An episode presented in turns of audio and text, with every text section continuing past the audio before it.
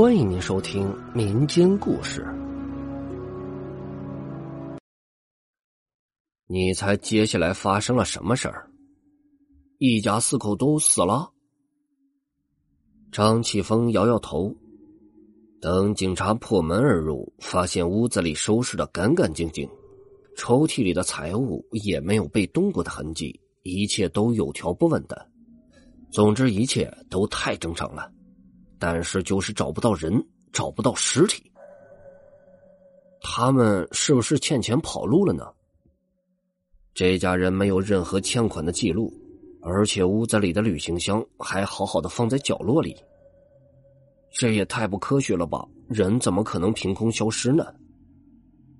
后来我也是不甘心呐，就在屋子里搜了一遍又一遍，最后我在卧室的柜子后面发现了一道血痕。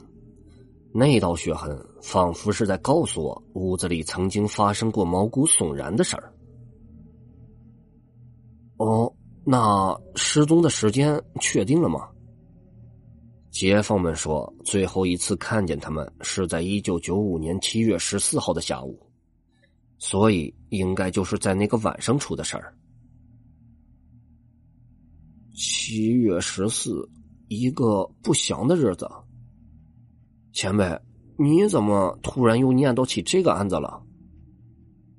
因为在三天前出了新的线索。什么？三天前龙头大厦有人跳楼，你知道吧？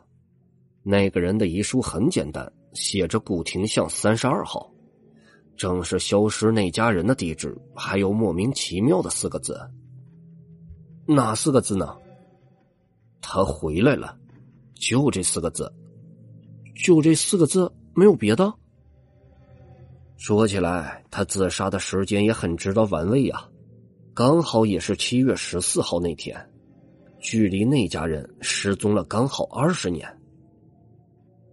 我说，你就好好放您的假吧，别想那么多。哈哈，这事儿都压在心底那么多年了，早就习惯了。晚上十点，两人离开了酒馆。小谢把张启峰送回住处。回家的时候，刚好路过了古亭巷，他特意的瞄了一眼漆黑的巷口，不禁的一哆嗦。他是个胆子很大的人，不然也当不了警察。但是张启峰讲起故事，却真的让他有点害怕了。这个故事没有尸体，甚至没有鲜血，却实实在在的把他给吓住了。他赶紧加大油门，快速的驶过这个巷口。就在他走后不久，古亭巷里钻出一个人来。这个人是从巷子里三十二号房走出来的。在连佩的家里，小谢望着眼前的少女，眼里全是疑惑和惋惜。少女很娇小，脸上依旧带着未脱的稚气。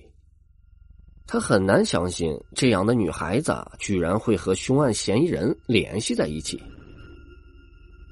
你叫什么名字？连佩。知道为什么找你吗？张娇娇的事吧。为什么你会知道呢？这个地方这么小，发生点什么事儿，大家很快就知道了，何况是那么大的事儿呢？而且我和他之间还吵过架。你们为什么吵架？都是一些琐事儿，女孩子嘛比较敏感。小谢决定直切入正题，就说道：“七月十四晚上八点十分左右，你在哪里？”我在家，我爸爸能证明的。有没有非直系亲属的人可以帮你证明呢？我们家楼下有好几家杂货店，我们经常去他们那儿买些东西。都和他们很熟的。七月十四那天，我大概玩到晚上八点就已经回来了。当时他们应该有看到我进了家里面才对。连佩的话很快就得到了证实，他住所旁边的几家店铺的售货员都证实看到连佩在晚上八点左右就已经到家了，并且在十点三十前没有再出去过。小谢听了众人的证词之后，陷入了沉思。过了一会儿，他就说道：“连佩同学，你这段时间最好不要乱出跑，我们可能还有其他情况要和你联系。”“嗯，好的。”在警察走后，连佩回到自己的房间，用被子蒙住头，慌张的想：“怎么办？怎么办呢？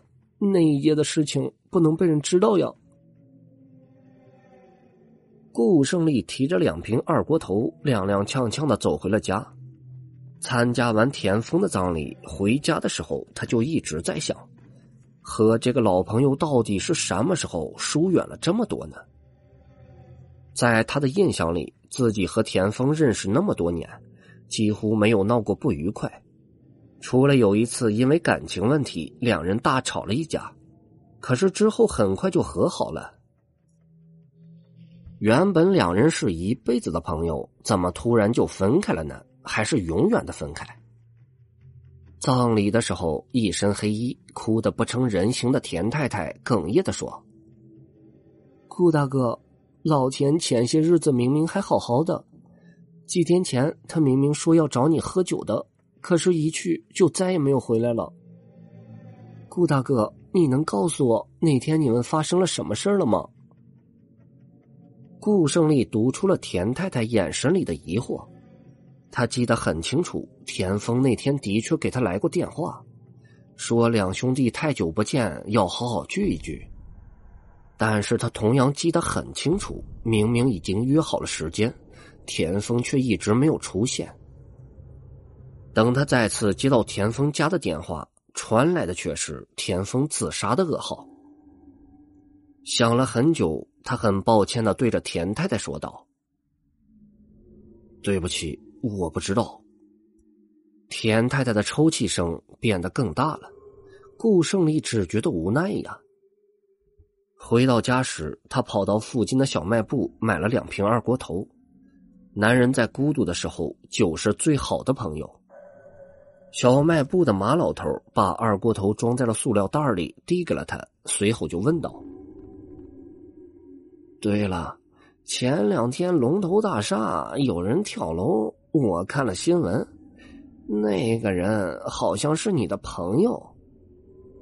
顾胜利有些烦躁，随口回了句：“是的。”见对方接了茬，马老头一下来了兴趣，他喋喋不休的说：“说起来呀，他跳楼那天是不是还找过你呢？”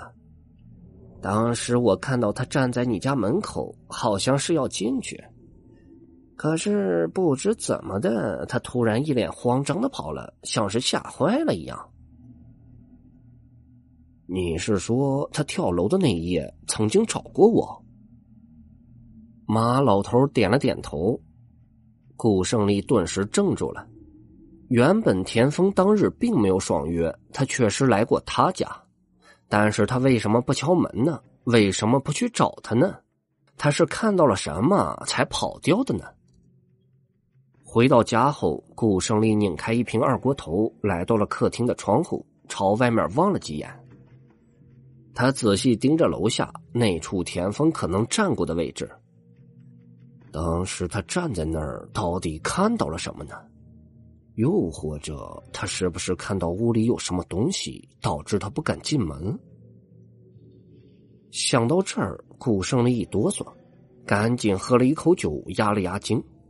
随后，他四处走动，把家里彻彻底底检查了一遍，确认没有人后，才稍微松了一口气。他回到房间，拿起摆在书桌上的相框，盯着相片里稚嫩的脸，感叹道。二十年了。本集播讲完毕，感谢大家的收听。